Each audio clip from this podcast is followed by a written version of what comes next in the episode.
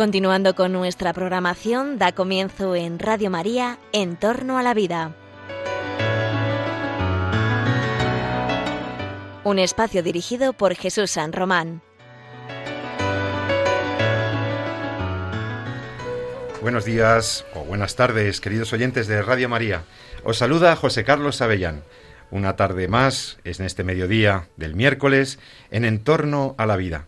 El programa de Radio María, en el que hablamos de los temas de la bioética, de la defensa de la vida, de los avances médicos, de los derechos de los ciudadanos, toda esa vida y esa vida social y esa vida colectiva que tenemos que cuidar entre todos. En el programa de hoy, con expertos que me acompañan aquí en los estudios de Cuatro Vientos, vamos a hablar de un tema muy interesante, porque en este programa que tú escuchas habitualmente cada 15 días los miércoles, Hablamos sobre cuestiones de actualidad, de tremenda actualidad que afectan a la vida en general y a tu vida en particular. Y hablamos de la defensa de la vida. Y la defensa de la vida tiene muchos frentes. La defensa de la vida tiene la defensa ordinaria que cada uno de nosotros hace en su vida cotidiana, protegiendo la propia vida, defendiendo la vida de los demás y defendiendo la vida social. También se hace defendiendo la vida de terceros inocentes, cuando tanta gente está saliendo a la calle a manifestarse, a defender la vida de los más vulnerables. La vida se defiende cuando un señor o señora parlamentaria es capaz de salir en una tribuna y decir que el ser humano más inocente y más vulnerable no debería ser agredido por unas leyes que desconocen el derecho más básico, el derecho natural a la vida.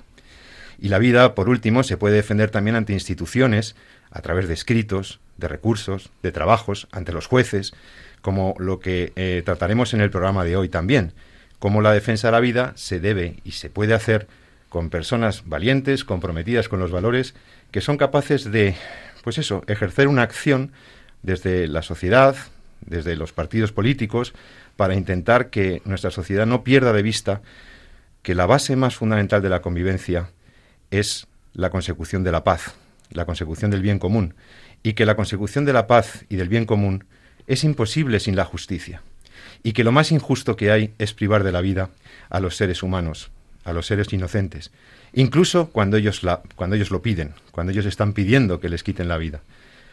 La paz se construye sobre la justicia y la justicia es imposible sin la verdad, sin la verdad sobre el bien, sin la verdad sobre la vida, sin la verdad sobre la dignidad del ser humano.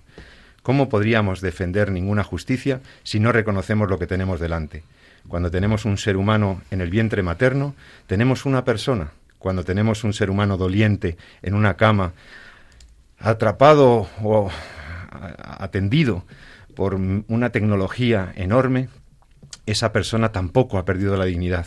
Sigue siendo digna su vida, sigue siendo digno su proceso del morir. Es importantísimo, señores, que recuperemos esos valores y que los defendamos. Y para defender esos valores, lo primero que hay que hacer es defender la verdad de las cosas. De eso vamos a hablar en este programa. Vamos a hablar de derechos humanos, vamos a hablar del derecho natural, vamos a hablar de por qué se debe defender el derecho a la vida, por qué se debe defender ese derecho en ejercicio además de otros derechos, como la libertad de expresión, la libertad de reunión, la libertad de conciencia. Son temas vitales para una convivencia sana, son temas fundamentales de un Estado de Derecho, irrenunciables. Así que creo que te interesa mucho, porque el que uno pueda pensar lo que uno quiere, uno pueda expresarse con los límites del orden público en una plaza pública, es un derecho de la democracia, es un derecho de nuestro sistema que no puede ser cercenado. ¿Y por qué te digo esto?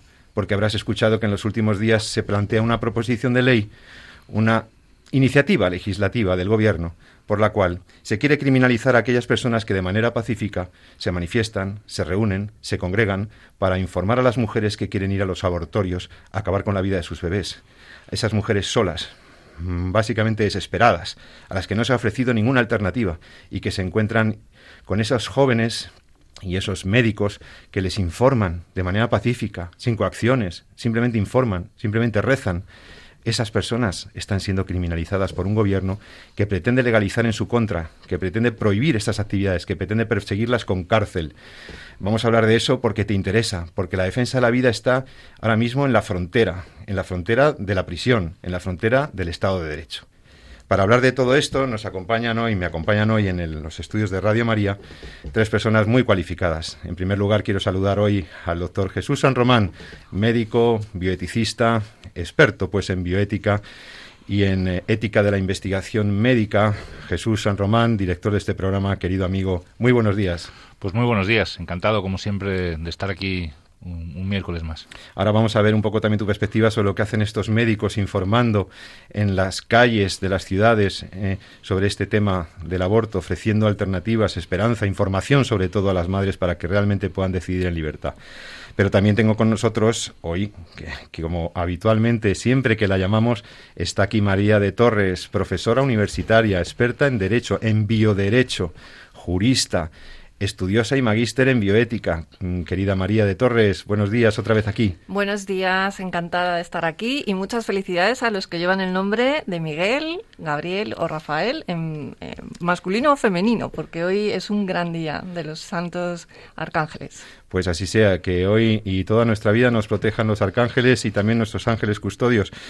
Gracias María por estar otra vez en Radio María. Pero el panel de expertos que tengo hoy es de lujo porque junto al médico y a la profesora de Derecho tenemos también a otro profesor universitario, como nosotros tres, pero que además es un invitado de excepción de este programa, porque tengo el gusto de que nos acompaña hoy en los estudios de Radio María a José Eugenio Azpiroz. José Eugenio eh, un hombre que vino del norte hace muchos años a Madrid a trabajar como parlamentario del Grupo Parlamentario Popular, muchos años diputado en las Cortes, eh, doctor en Derecho, doctor que se ha, se ha distinguido por, con una tesis doctoral precisamente sobre la protección de la vida humana y que además pues de sus labores eh, universitarias sobre todo se distingue por su compromiso con los valores en los que cree siempre que ha tenido ocasión en, los sitios donde ha estado este testimonio de coherencia que ha vivido el profesor Azpiroz pues ha sido la, eh, culminado con una iniciativa que él ahora nos va a contar, que es lo que han hecho un grupo de parlamentarios como él para defender la vida ante los tribunales. José Eugenio, buenos días, bienvenido a Entorno a la Vida. Muy buenos días y muchas gracias por tu invitación y por tus palabras que se nota que son las de un amigo, si no, no, se, comprenden, ¿no? el honor es mío por, contar con maestros como tú en este programa. Bueno, señores, pues ya tenemos el tema y tenemos los invitados. Em, he de deciros que María de Torres trae también un tema muy interesante, además de, estos, de esta iniciativa legislativa y la defensa de la vida ante los tribunales. Tenemos un tercer tema que María de Torres tiene mucho interés en que toquemos, que es el tema del documento del testamento vital. Así que hablaremos, porque algunos oyentes nos han pedido a través del correo, a través de los mensajes, nos han pedido que informemos sobre cómo se hace el testamento vital, el que la ley llama documento de instrucciones previas o de voluntades anticipadas. Este documento en el que tú puedes dejar tus voluntades respecto a los tratamientos que quieres que se te hagan y los que no, al final de la vida, cuando uno está en una situación en la que quizá piense que quizá no podrá expresar su autonomía, expresar sus preferencias. Estos documentos están regulados. Y entonces lo que vamos a comentar un poco es cuál es la actualidad de esos documentos de instrucciones previas. Hablaremos de eso también en nuestro programa. Pero comencemos por el principio. Comencemos por las, por las urgencias eh, de la defensa de la vida. ¿Qué es lo que ha ocurrido? ¿Qué es lo que ustedes este verano, José Eugenio Azpiroz y un grupo de, parlamentarios también comprometidos con la vida, qué es lo que han hecho en los últimos meses para defender la vida? Coméntelo a los oyentes. Adelante. Sí, muy buenos días a todos los oyentes. Eh, un grupo de diputados, el 16 de diciembre del año pasado, planteamos una petición al Tribunal Constitucional que era muy simple. Se trataba que resolviera de un recurso de inconstitucionalidad que habíamos planteado en su día. En su día estoy hablando hace más de 10 años, a final del año 20, eh, en relación al tema del aborto, de la ley AIDO, de la ley 2 eh, del año 2010. ¿no?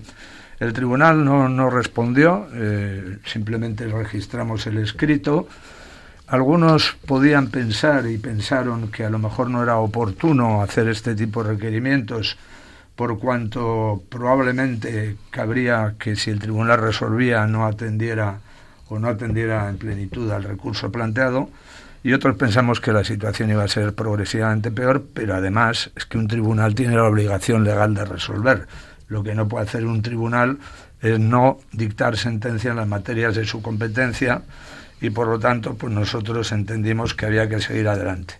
Ante el silencio del Tribunal Constitucional, pues medio año después, el 16 de junio, planteamos una demanda ante el Tribunal Europeo de Derechos Humanos contra el gobierno español, en concreto contra el Tribunal Constitucional, por considerar que se estaba produciendo una demora no justificada y además estábamos jugando en el medio, estamos hablando de un millón de abortos eh, quirúrgicos y en su día no se admitieron las medidas cautelares que pedimos en el recurso por razones técnicas, pero claro, eso eh, lo que ha hecho es que cada vez que pasa más tiempo, cada vez hay más niños abortados.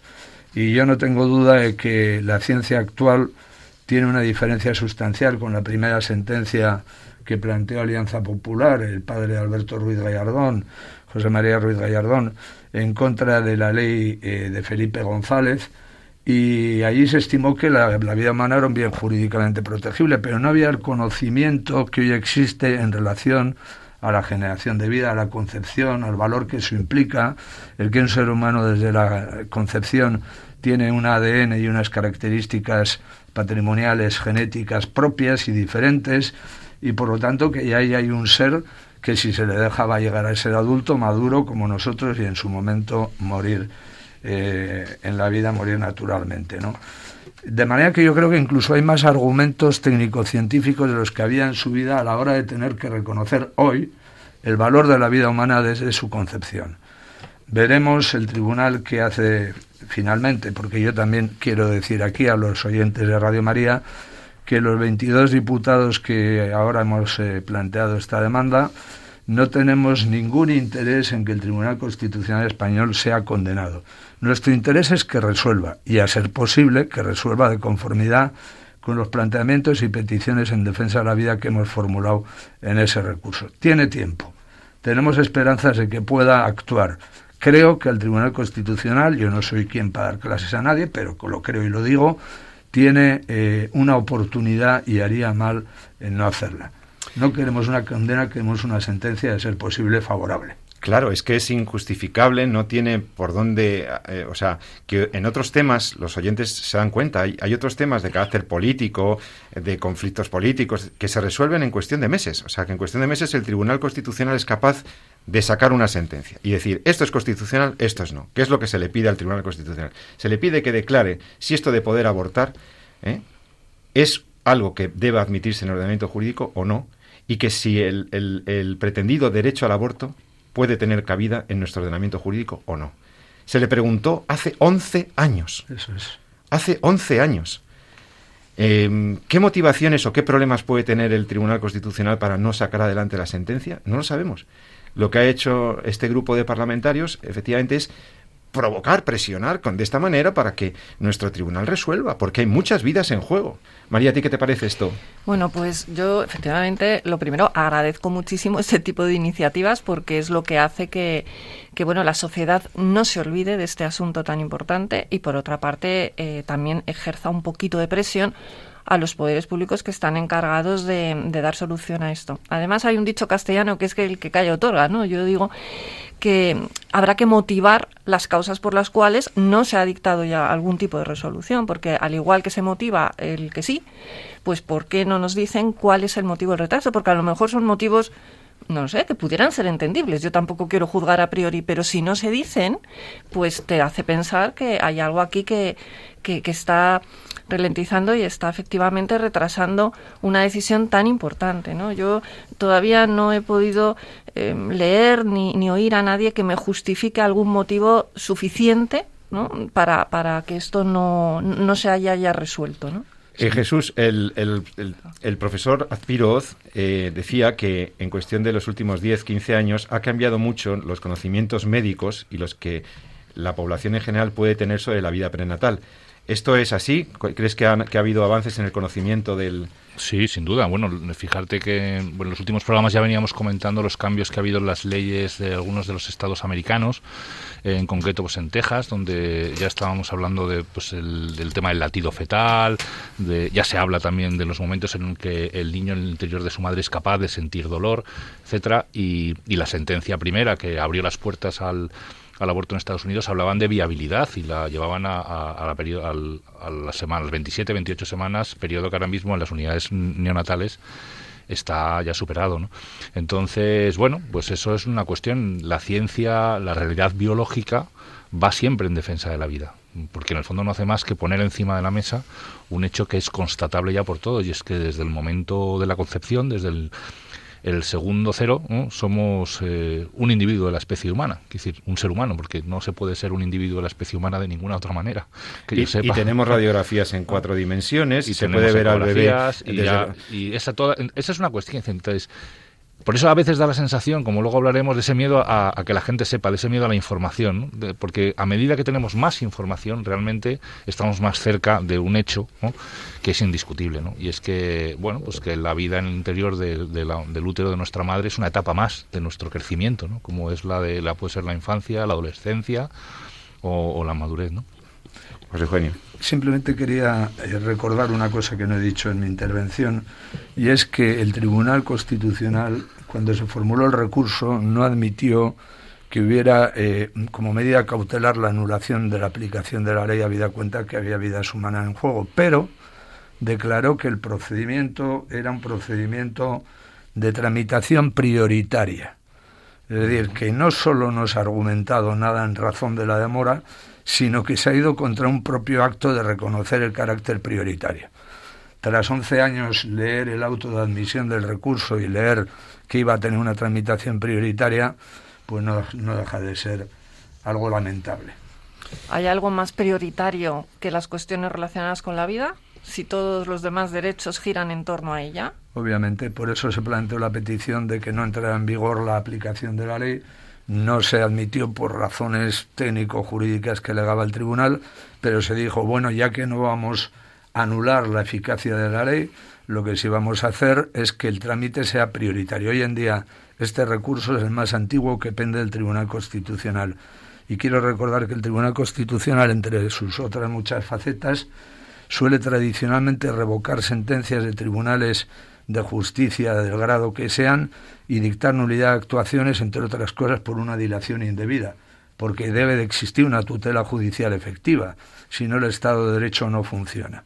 Y por lo tanto está incurriendo en dos temas graves, el incumplimiento de un elemento nuclear en el edificio del Estado del Derecho democrático y por otro lado en cuanto al fondo en relación al valor de la vida humana y su violación. En ese sentido, respecto del fondo, Recuérdanos, eh, Eugenio, si es tan amable, si lo recuerdas, eh, ¿cuáles eran los argumentos del recurso contra la ley AIDO, contra la ley que en 2010 convirtió en, eh, un derecho subjetivo de la madre el, homicidio de su bebé? ¿Qué, es lo que... bueno, es, ¿Cuál es el fondo del asunto? Ha habido, ha habido bastantes argumentos, pero el fundamental es el del artículo 15 del derecho a la vida, ¿no? El artículo 15 de la Constitución española que todos, dice todos tenemos derecho, todos. La personalidad jurídica es una cuestión, la personalidad biológica es otra. Y hoy en día, como decía hace un momento nuestro doctor, y con tanto acierto, desde el momento de la singamia, de la concepción de la primera célula humana, pues existe ya un ser único y un ser con un patrimonio genético determinado que si se le deja, tiene no solo unas características, sino una teleología que es vivir. O sea, la vida tiende a vivir, no tiende a morir. Tendemos todos a sobrevivir, a crecer, a madurar, a llegar a ser. Entonces tenía muchos aspectos, pero entre otros estos, por supuesto que determinados informes preceptivos de la ley pues no iban en la dirección en que la ley se acordó, pero bueno, eh, el recurso fue importante y fue amplio. Pero fue guardado en un cajón. Y entonces, ¿qué expectativas tenemos? ¿Cuándo creéis vosotros, estimáis que que ocurrirá algo. Eh, bueno, hay un plazo, tú has hablado de un plazo. No, plazo, plazo no hay. Los que hemos tenido plazo para recurrir ante Europa, ad cautelam hemos sido nosotros, porque contra una no resolución, contra una no sentencia, pues no está previsto en principio un procedimiento para atacarlo. Es un problema técnico pero importante, ¿no? Bueno, eh, no hay plazo ninguno. Antes no nos respondió nada. Sí he de decir que mis informaciones bueno, no hace mucho, hace un mes y pico, el país sacó una noticia a este respecto diciendo que es posible que el Tribunal Constitucional se planteara por fin acometer la resolución de este tema. Y según mis informaciones, que pueden estar equivocadas, parece que antes de fin de año eh, se, se, va a plantear la inclusión de esta cuestión, de este recurso, para su debate y aprobación cuando proceda, que no tienen por qué ser muchos meses porque esto está hecho. Es decir, la mm. ponencia y el ponente tienen el texto. Otra cosa es que lo quieran actualizar y reforzar con los argumentos que a lo largo de estos años desde la perspectiva científica avalan ese reforzamiento. Pero, en principio, lo que debe de haber es eso, ya debatir el texto y votarlo, ¿no?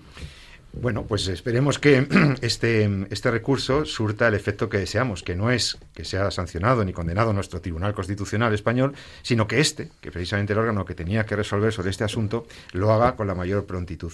Todavía quería preguntarte sobre otro asunto. ¿Qué sabes sobre el recurso presentado, los recursos presentados contra la ley de eutanasia?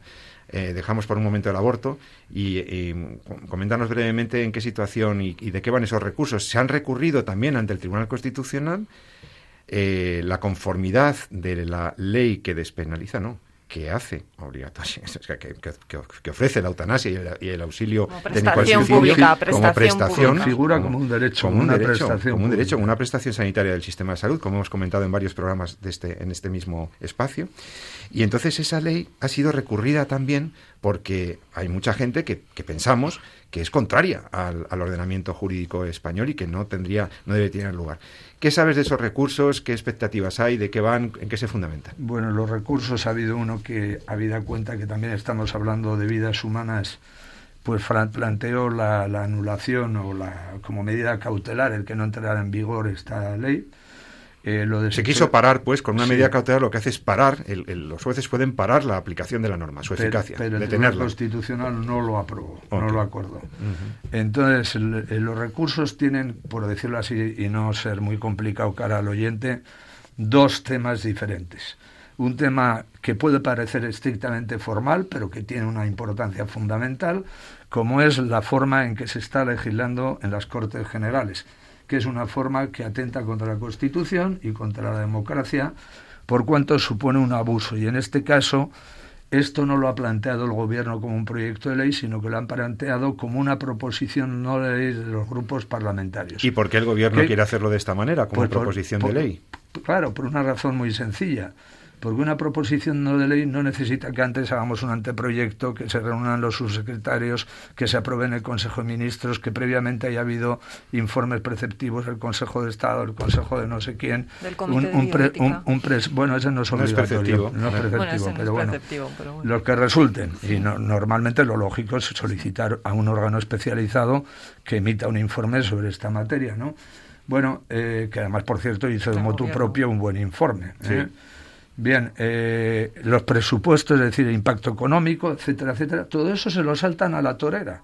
Se lo saltan. Eso lleva varios meses y lleva varias obligaciones. La primera, tener que escuchar a la gente que sabe de la materia que se habla y por lo tanto que tienen derecho a opinar. Y no es lo mismo ser objeto de críticas razonadas y profundas a que yo hago lo que me da la gana, suelto un discurso en el Congreso, apruebo con las leyes que tengo los apoyos variopintos, de algunos que a veces sorprenden. El PNV yo no sé, a veces, bueno, sí sé, al final prevalece lo que prevalece. Voy a dejarlo ahí, no me voy a meter en, mm. este, en este asunto ahora, pero es una medida que eh, impide la participación. Y uno de los motivos del recurso ha sido, oiga, no se han escuchado a los médicos, no se han escuchado a los ciudadanos que pueden tener un criterio, no se han atendido a los informes de los órganos institucionales de España que pueden opinar y deben opinar sobre la materia.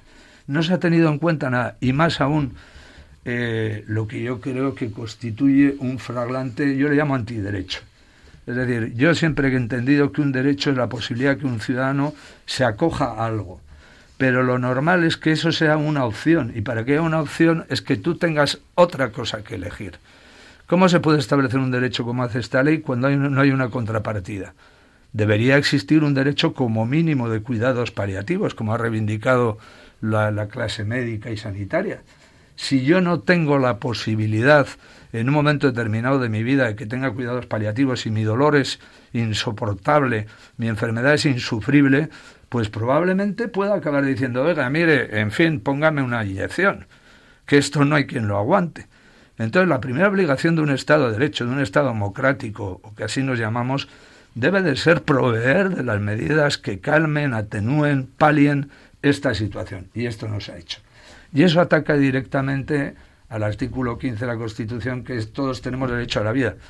No pone ningún artículo que la Constitución todos tenemos derecho a la muerte. La muerte llega, es un fenómeno natural, es un fenómeno biológico y humano, pero no existe un derecho a la muerte. Es más, no existe un derecho a la disposición de la del propio cuerpo, como se dice. No tenemos tiempo para entrar ahí, pero hay mogollón de situaciones jurídicas que impiden hacer. ¿Se puede vender el cuerpo humano, un riñón? No. ¿Puede usted hacer en España o en gran parte del mundo un arrendamiento del cuerpo de una mujer para tener un hijo eh, de vientre de alquiler? No. ¿Puede usted casarse con quien le da gana? No, si hay una relación parental, código civil, código canónico. Usted puede, incluso la reforma que incluye un punto 5 al artículo que regula el suicidio, lo que hace es en esa situación, cuando se cumple el protocolo establecido en la ley, que los sanitarios intervinientes queden a salvo de ser calificados como delincuentes, pero el resto sigue siendo delictivo. O sea que no hay un poder en nuestro derecho, un derecho de disposición del cuerpo eh, de esa manera, tal como parecería que se queda configurado en la ley, y no hay alternativa, como es el derecho a unos cuidados paliativos, no hay una alternativa garantizada. Y por ahí, en buena medida, va también. No existe el derecho a la muerte, no hay cuidados paliativos, y encima, formalmente, se ha llevado por el trámite, pues por la vía rápida, por la vía rápida, saltándose todos los controles constitucionales, los controles previstos en el Parlamento, en fin. Pues mm, estamos hablando con José Eugenio Azpiroz, eh, pues 20 años diputado del Partido Popular, eh, eminente profesor, defensor de la vida, y con María de Torres y Jesús San Román en, en torno a la vida. Estamos hablando sobre los, las acciones que gente valiente, gente comprometida, está haciendo ante los tribunales de justicia para que muchas vidas puedan quedar a salvo. Hoy quería tratar con vosotros también, queridos amigos, otro tema, y, los, y la gente que quiere defender la vida en la calle pacíficamente, que se personan con una ambulancia, con un ecógrafo, que informan a la gente en las puertas de los lugares donde se hacen los abortos, informan a las mujeres sin coacciones, de una manera pacífica. Oye, mira, ¿quieres escuchar? ¿Quieres ver? ¿Quieres hablar? ¿Estás bien? Esto, hay una iniciativa legislativa para impedir esto. Es como eh, igual que estábamos hablando en programas anteriores sobre las limitaciones a la objeción de conciencia, a la limitación de un derecho fundamental, ahora podríamos tener la limitación de otro derecho. Jesús, ¿tú cómo lo ves? Tú que has seguido el movimiento Provida, que tienes amigos que hacen rescates en los, en los centros, eh, que ayudan a las mujeres embarazadas, ¿cómo lo ves? Eh, pues a mí me parece totalmente paradójico, pero no me sorprende. Quiero decir, eh, Vamos a ver, yo, cuando te dedicas a la medicina, hay, si hay algo que está muy presente en tu trabajo, y no puedes, en, tu ejercicio, en el ejercicio de tu trabajo, y no puede ser de otra manera, porque así está recogido en la ley y en el código ontológico, es que tu paciente esté informado, perfectamente informado de lo que va a hacer. Eh, y es una, es una obligación legal, ética, deontológica, el sentarte con tu paciente y explicarle cuál va a ser el tratamiento que le vas a poner, por qué ese tratamiento es el mejor para él qué es lo que dice la ciencia respecto a otras alternativas de tratamiento, de manera que la decisión que es al final del paciente pues sea en cierta medida explicada, informada y detallada por el médico que busca su bien. Ese es el, lo que hablamos eh, y lo que hemos venido hablando de acto médico. En la ley del aborto que comentaba, es la ley del 2010, la palabra información está más de 40 veces escrita. Y sin embargo, nos encontramos con una proposición que lo que busca precisamente es que la mujer no esté informada de lo que supone el aborto. Eh, se podrá, supongo que habrá gente que tenga otro punto de vista, pero si nos vamos a otros países, hay estados donde la ecografía antes del aborto es obligatoria. Es obligatoria. ¿Y por qué es obligatoria? Porque es, una, es un medio indoloro, no es agresivo y lo que hace es informarle a la mujer de lo que es su embarazo y que luego la mujer tome la decisión.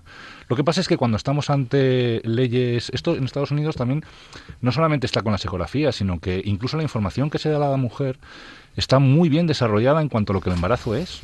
Es, el, derecho a la mujer a conocer, así se llama, el Woman Right to Know, que llaman los juristas y que vosotros probablemente eh, conoceréis mejor. ¿no? Es decir, si queremos que la decisión de la mujer sea libre, tendrá que estar plenamente informada. ¿Qué es lo que ocurre? Que es lo que decíamos al principio. O sea, la información, cuanto más información y cuanto más veraz sea la información, más cerca de la verdad estás. Y la verdad es innegable, y es que la, la, biología se abre camino, la ciencia se abre camino y la vida humana está presente desde el momento de la concepción.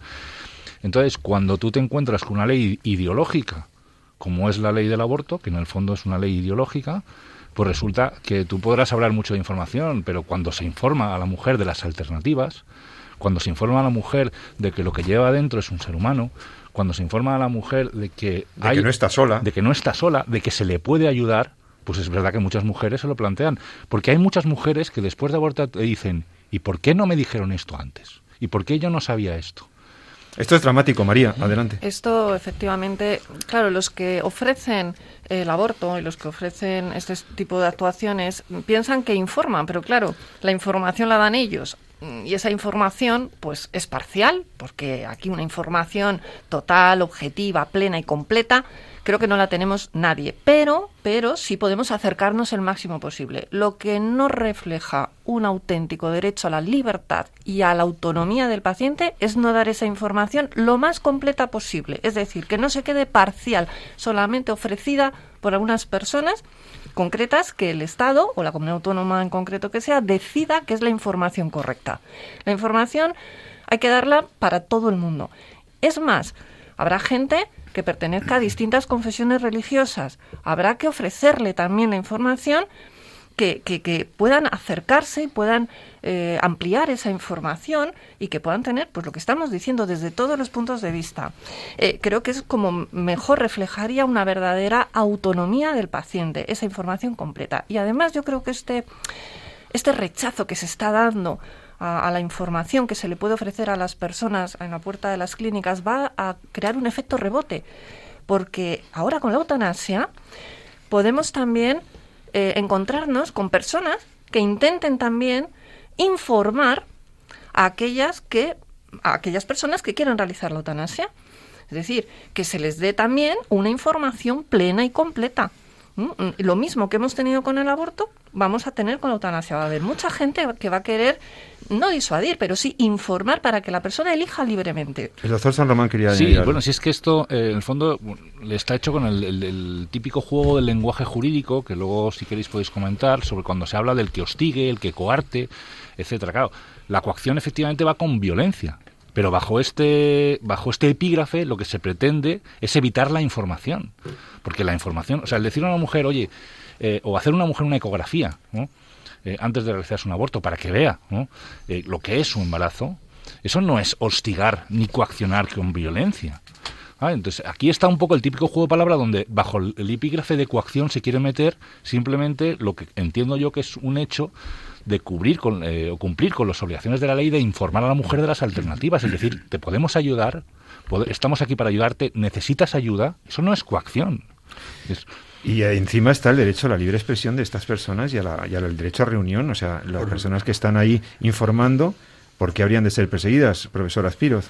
Por supuesto. Bueno, yo voy a empezar eh, diciendo que la propia denominación de la ley del aborto ni habla del aborto ni habla del derecho, pero establece materialmente el derecho al aborto, aunque el ministro de Justicia de la época dijera, mm, en fin, lo que, lo que no responde a la realidad.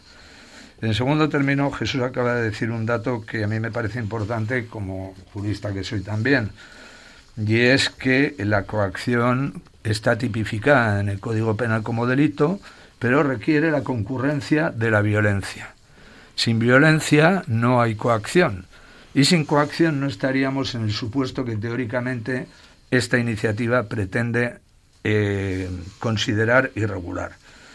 Volvemos a otro al elemento que esta misma mañana, hace un rato yo comentaba, y es que se vuelve a utilizar un instrumento inadecuado como es una proposición no de ley en vez de un proyecto de ley. ¿Por qué? Porque aquí nos volvemos a evitar el que se pronuncien los órganos que están establecidos por la Constitución para justamente asesorar, dictaminar y dar criterio. Y en última instancia, efectivamente, me parece que lo que se pretende es que la información sea mínima. Ya digo, el título de la ley no da información, empezando por ahí, y se pretende acallar. Yo quiero además, si se me permite, Pepe, el agradecer la actuación de, estas, de estos colaboradores que creo que hacen una fantástica actuación. Leí hace poco que como mínimo hay unos 2.000, que en los últimos tiempos han salvado 5.200 vidas conocidas de gente, de mujeres que han cambiado su criterio cuando iban a la clínica. Me parece que esto es fundamental, como es fundamental también recordar que aquellas mujeres que han formulado una denuncia ante los juzgados diciendo que esto no puede ser, pues los juzgados no las han estimado porque no ha habido ninguna clase de violencia, nadie se la agarra, se le fuerza y de hecho los propios grupos que están actuando están pidiendo y tienen la oportunidad ahora, los grupos parlamentarios que están en el Congreso y en el Senado, de ir y verificar, comprobar in situ cómo actúan y si están actuando de una forma coactiva o violenta o no. Me parece que esto es fundamental. Y ya puestos, quiero agradecer la actuación de tantas entidades pro vida, con gente voluntaria que está haciendo una labor fantástica, que está haciendo la posibilidad de que viabilicen mujeres que se ven desbordadas, incapaces y sin medios para llevar adelante a sus hijos, que están salvando muchas vidas y me parece que es digno de reconocimiento. Seguro Pues que lo hacéis a menudo, pero yo Sí, sí, además con han esta estado aquí, que han estado aquí. aquí, Sí, sí, pues quería agradecerlo. Pues así lo tenemos, una legislación que cercena derechos, que limita a otros, que no, que no, no, no va ni siquiera en línea con lo que otra legislación dice sobre informar a las mujeres, pero es lo que tenemos. Y tenemos que hablar de otros derechos. Por ejemplo, la doctora de Torres hablaba antes del tema de la, del derecho a, a la autonomía de los pacientes. Una expresión de la autonomía de los pacientes es el llamado testamento vital. El testamento vital sobre el que nos habéis preguntado en este programa, hemos hablado alguna vez y queríamos informaros sobre cómo está, cuál es la actualidad de ese derecho, de ese testamento vital, de esas instrucciones previas, cómo se hacen. Es interesante, la conferencia episcopal ha recomendado que, en vistas a la aplicación de la ley de eutanasia, los cristianos dejemos claro, en, hagamos manifestación de nuestras voluntades previas en estos documentos que hay que formalizar de cierta manera. ¿Te interesa entonces saber cómo se hace? Eh, ¿Qué límites tiene y qué cosas tienes que tener en cuenta para hacer un testamento vital que te evite la eutanasia y que permita a tus médicos interpretar mejor cuáles son tus preferencias? Así que vamos a hablar de eso eh, en un par de minutos. Déjame que te ponga una canción que habla de eso, de vivir en un entorno sin miedo, de vivir en un entorno en el que nos podamos fiar de nuestras instituciones, vivir sin miedo, sin miedo, la canción de Rosana. En dos minutos seguimos aquí, en Entorno a la Vida, en Radio María. Hasta ahora mismo.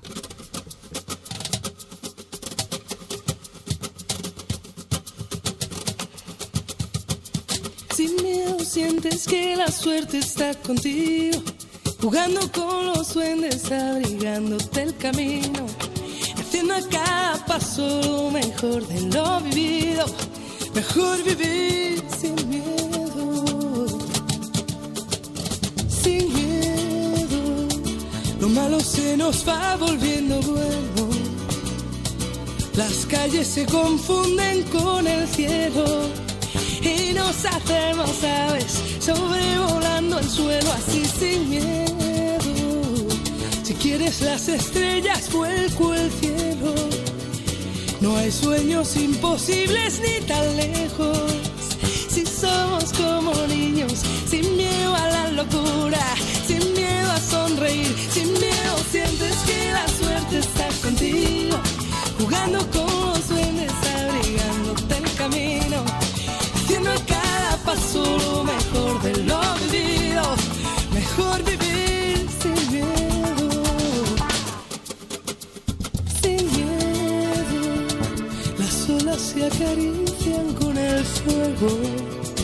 Si alzamos bien las yemas de los dedos, podemos de puntillas tocar el universo así sin miedo. Las manos se nos llenan de deseos que no son imposibles ni están lejos. Si somos como niños, sin miedo a la ternura, sin miedo a ser feliz, sin miedo sientes que la suerte está contigo, jugando con los duendes, abrigándote el camino, haciendo a cada paso lo mejor de lo vivido, mejor vivir. Y ya estamos de vuelta con todos vosotros en Entorno a la Vida, el programa de Radio María. Hemos hablado en la primera parte de nuestro programa sobre los derechos que hay en juego en este tema del aborto, de la nueva legislación de eutanasia, la persecución al movimiento Provida a través de esa iniciativa legislativa que permite o que pretendería constituir como un delito lo que no es más que informar de manera pacífica a las personas, a las mujeres cuando quieren ir a los abortorios. Hemos hablado también de, del, trabajo judicial eh, ante los tribunales para defender la vida.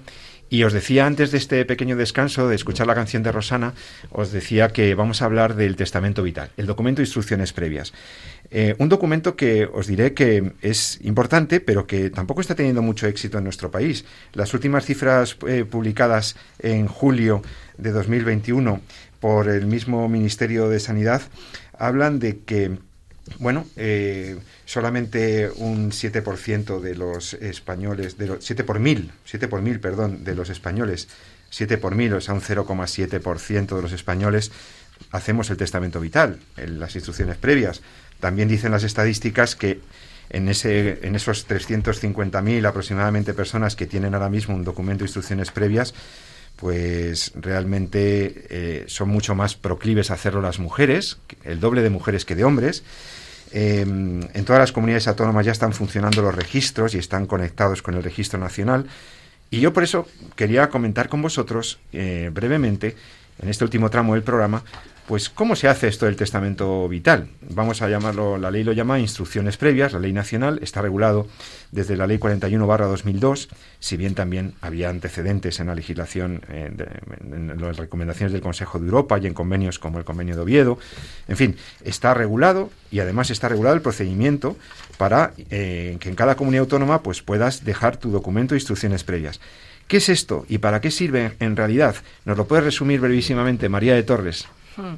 Bueno, el testamento vital, como bien has dicho, aunque la ley lo llama instrucciones previas, quizás más conocido por eh, testamento vital o documento de voluntades anticipadas, es un documento en el cual se puede manifestar mm, supuestamente libremente la voluntad de la persona para mm, dejar establecido cuál es el tratamiento o cuál es eh, la actuación que quiere para el caso y el momento en el que ya no pueda manifestarla por sí misma por tener sus facultades mentales limitadas o anuladas. ¿Vale? Entonces, es un testamento, se le llama así, pues porque tú declaras algo y quieres que quede constancia de eso, como cualquier testamento, y quieres que eso se respete y se lleve a cabo en, en el momento en que sea, ¿no? Bueno, hablo en general primero de cuáles son eh, las características mm, generales de las instrucciones previas sobre el testamento vital. Está regulado desde el año 2002 por una ley estatal, la Ley 41-2002, aquí en España, y luego por las competencias que tienen atribuidas aquí en España las comunidades autónomas, pues cada una ha ido eh, mm, desarrollando esa ley y regulando esas instrucciones previas bueno, la ley de 41-2002 realmente solamente dedica un artículo a las instrucciones previas, por eso luego las comunidades autónomas lo han ido desarrollando. A su vez, esas comunidades autónomas lo que han hecho ha sido eh, publicar modelos distintos para que se cumplimenten esas voluntades. Bueno, hasta ahí, bueno, pues, pues todo bien, ¿no? No parece que no hay ningún problema.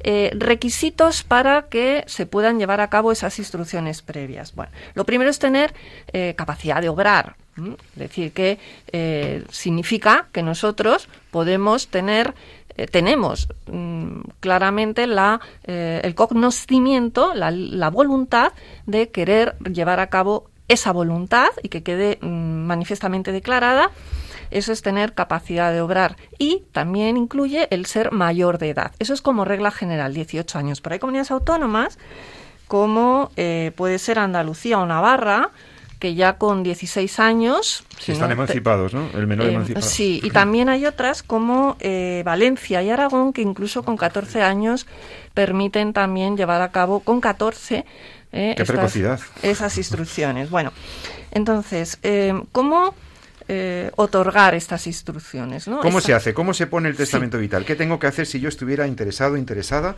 en dejar claro a mis médicos qué es lo que quiero que sean mis cuidados, qué es lo que no quiero que me hagan, que no quiero que me den la eutanasia, que no quiero que me maten, que no quiero que me ayuden a matarme, que lo que quiero es que me cuiden de cierta manera. Eso se pone en el documento. ¿Cómo se tiene que hacer? ¿Cómo se puede formalizar para que yo tenga garantías de que si tengo que ir a un hospital o me están tratando ya en un hospital, se respete mi voluntad? ¿Cómo se tiene que formalizar, María? Bueno, pues eh, hay dos maneras. O ir directamente a un centro sanitario, sociosanitario, que la comunidad autónoma en concreta tenga reconocido como centro autorizado para hacer esas instrucciones o el depósito de esas instrucciones. Por pues, ejemplo, tu centro de salud, mi la centro mayoría de, salud, de salud, la mayoría de los hospitales. La mayoría de los centros de salud. Para poder llevar el documento. Exactamente. Lo puedes llevar descargas de internet o allí te dan los formularios para que tú los cumplimentes. Tienes que llevar fotocopia del DNI, tanto tuya y si eh, lo has hecho tú por tu cuenta con testigos, ¿eh? pues también el, documento del DNI de los testigos y si vas a poner a un representante, también el DNI del representante. Bueno. ¿Qué es el representante, María? Pues el representante es la persona que tú puedes incluir en el documento para que, eh, bueno, sustituya, entre comillas, y ahora aquí sí que quería yo hacer una apreciación, si da tiempo, eh, tu voluntad para el caso en el que tú no lo puedas declarar. Hay gente que dice, mira, yo prefiero que decida por mí cuando llegue el caso mi marido o mi hijo o mi padre. ¿No? Bueno, o una pues, tercera persona que no sea la familia, que persona que no sea la familia, efectivamente. Entonces eh, se pone el nombre del representante, ¿no? Em, bueno, ahora han quitado en algunas comunidades autónomas la función del notario, porque antes se podía hacer ante notario, pero Madrid concretamente ha quitado la capacidad de que el notario pueda eh, ser eh, fedatario público de este testamento. ¿Por qué ha sido así? Bueno, pues porque el, notario como buen eh, mm, fiador lo que hace es garantizar que esa persona mm, está haciendo ese documento de manera libre. Es, es cierto que el médico, o sea, que el notario no es psiquiatra ni es tal, pero es que pensemos que para, por ejemplo, la eutanasia tampoco se necesita que sea un psiquiatra o la persona que determine si eh, es libre o no es libre, si está capacitado o no está capacitada suficientemente. Basta muchas veces con que sea el médico eh, de cabecera, el médico general, el que informe y determine si esa persona eh, tiene capacidad, ¿no? Entonces, no es el motivo por el cual en algunas comunidades autónomas al notario se le ha quitado esa función, ¿vale? Luego, por otra parte, eh, claro, tres testigos también, ¿no? Pues se puede, tres testigos, pero puedes firmar el documento con tres testigos y luego llevarlo al funcionario de tu comunidad autónoma. Efectivamente, los testigos, eh, bueno, en principio tienen que ser personas pues que no tengan contigo una afinidad, o sea, un, un, parentesco, etcétera. Pero algunas comunidades autónomas, como por ejemplo en Madrid, solo te lo exige en dos de los tres testigos. O sea, que hay un tercer testigo que puede ser cualquier persona mi duda y mi intranquilidad es cómo se puede garantizar el que no haya un conflicto de intereses. Es decir, eh, cómo quizá pues no sea mi hijo el que el que quiere presionar, ¿no? o aquella persona a la que yo había elegido como representante, porque la vida da muchas vueltas, porque hoy te quiero mucho, pero dentro de 20 años, pues vete tú a saber qué pasa, ¿no? Y lo que se le pasa a la gente por la cabeza. Y que quiera a lo mejor, pues acabar con, con mi vida, ¿no? Para obtener un mejor derecho. Entonces, quiero decir, no queda suficientemente garantizado en los modelos que se han aprobado ahora, por ejemplo, en algunas comunidades autónomas, como es la de Madrid, no queda garantizado suficientemente cómo se, se evita ese conflicto de intereses. ¿no? Entonces, mm, yo vuelvo a, insistir en que la información, como bien ha dicho el doctor San Román, y ha dicho, habéis dicho todos, ¿no? La información es el eje, pero una información dada eh, suficientemente y no a día de hoy, porque yo hoy hago un documento de instrucciones previas y dentro de 30 años o 20 o los que yo vaya a vivir, pues las circunstancias han cambiado. Han podido cambiar hasta la propia ley, hasta la propia norma, que puede incluso obligar a aquellos que no hayan declarado unas, unas voluntades de manera expresa con todos los datos necesarios a que todo lo que esté omitido por ley se pueda pues entrar dentro de es importante también el tema de los límites, ¿no? El documento, ya la ley española establecía que no se podía disponer entre las voluntades anticipadas algo que sea contrario a la ley o contrario a la lex artis, o sea, al arte médico, al, al buen hacer de los médicos de acuerdo con los fines de la medicina pero también me parece muy importante que nuestros oyentes recuerden que lo que tú dejas escrito en un testamento vital siempre lo puedes revocar. Revocar significa que siempre podrás anularlo, siempre podrás dejarlo sin efecto. Hasta el último momento lo puedes cambiar, lo puedes modificar como cualquier declaración de voluntad que tú... A día de hoy. A día de hoy, de momento, a día de hoy. Entonces, eh, Tú puedes hacerlo ante tres testigos, en la mayoría, en otras comunidades autónomas también ante el notario, llevas tu documento, pero hay muchos formularios. De hecho, hay bastante variedad entre las comunidades autónomas. Incluso tenemos un magnífico documento recientemente retocado por la Conferencia Episcopal Española. El documento Testamento Vital que encontráis en la página web de la Conferencia Episcopal Española es muy bueno, ha sido perfeccionado de manera que a los cristianos nos deja claro cuál es ese formato que tú puedes descargarte e imprimir, que te lo, que te lo impriman, si no tienes una impresora, lo imprimes, lo, lo, rellenas, lo firmas, lo suscribes y ahí está garantizado que no te van a hacer la eutanasia, que no te van a hacer el auxilio al suicidio y que te van a cuidar hasta el final que te van a cuidar los médicos, que les pides a los médicos que te cuiden, pero desde una perspectiva cristiana. ¿Cuál es? Que la vida es limitada, que sabemos que el dolor incluso podría tener un sentido, aunque hay que mitigarlo, y que sabemos que la vida no se acaba. Para los cristianos la vida verdadera, la vida con mayúsculas, empieza justo después de la muerte.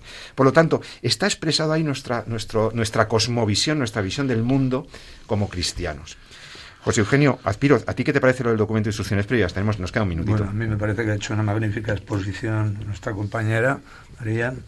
Eh, decir que mm, también hay una cosa que no habéis comentado, que también el documento puede prever que no se le haga a uno un encarnizamiento terapéutico. Exacto, que no se obstinen contigo. Claro, porque hoy en día los medios técnicos sanitarios permiten a veces prolongar de una forma inadecuada o indigna o en fin. Eso en los formatos habituales hay una casilla que tú puedes marcar porque desglosa actuaciones que tú evitas, que tú quieres y que tú rechazas. Y eh, por ejemplo en el de la Comunidad de Madrid, también en la conferencia episcopal queda claro que no queremos que se, que se obstinen los médicos, los, en donde permaneciera en donde permaneciera el, el, encarnizamiento terapéutico, pues, pues ahí queda un poco limitado por tu testamento vital. Perdona, José Juan, que te he cortado. No, no, en absoluto.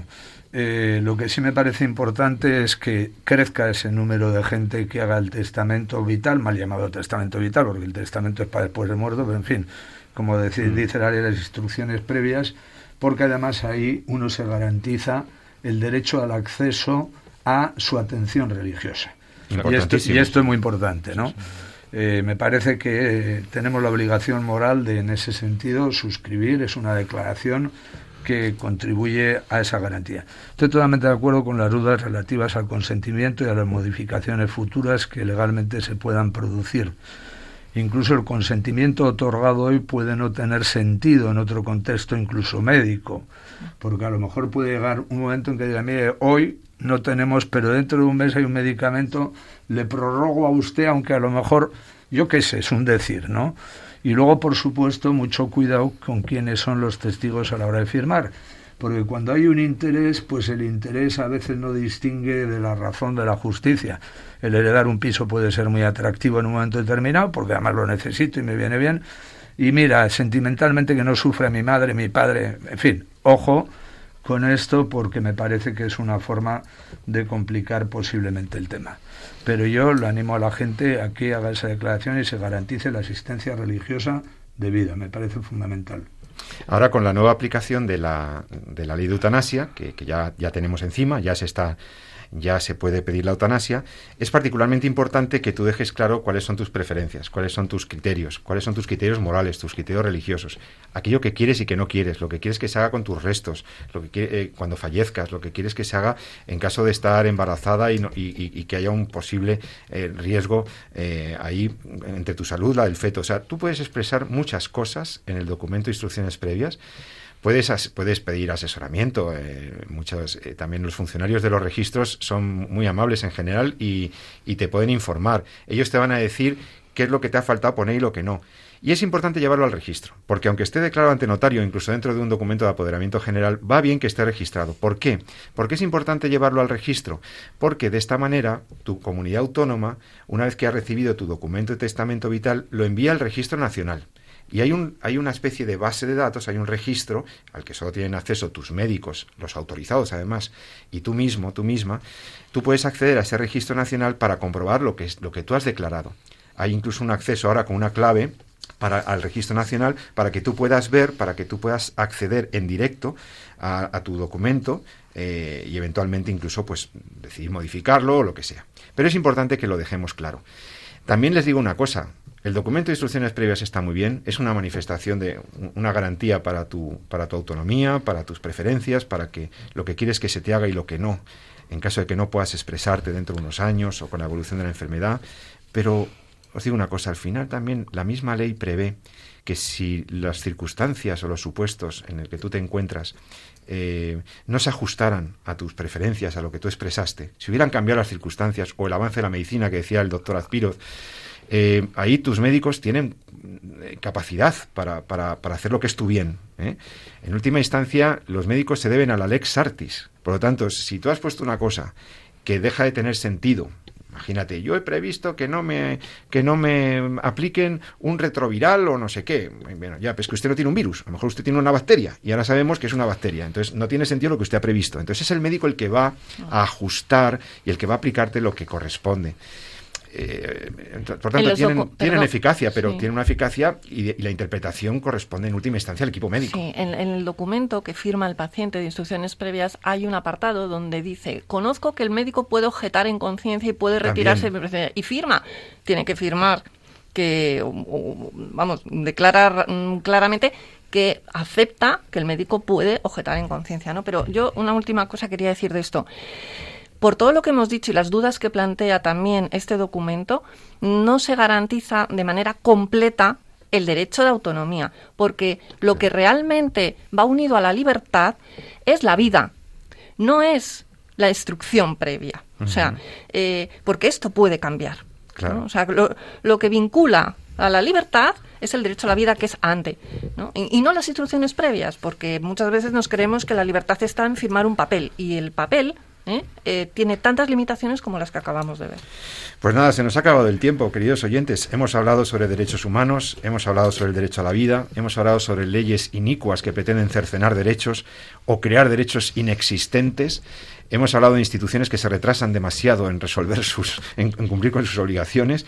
Hemos estado aquí con el doctor Jesús San Román, con la doctora María de Torres y con don José Eugenio Azpiroz, profesor universitario, diputado en Cortes del Partido Popular muchos años y eminente estudioso de estos temas del bioderecho. A los tres os agradezco muy sinceramente vuestra presencia aquí. Recuerda a nuestros oyentes que si han quedado dudas, preguntas, podéis escribirnos al correo electrónico del programa podéis tomar nota y escribirnos en torno a la vida arroba radiomaria.es, en torno a la vida todo junto arroba radiomaria.es y ahí intentaremos atender y en próximos programas contestar tus dudas, preguntas o cuestionamientos. Espero que te haya interesado el programa y que nos podamos reencontrar dentro de 14 días, si Dios quiere. Defended la vida, amadla y defendedla.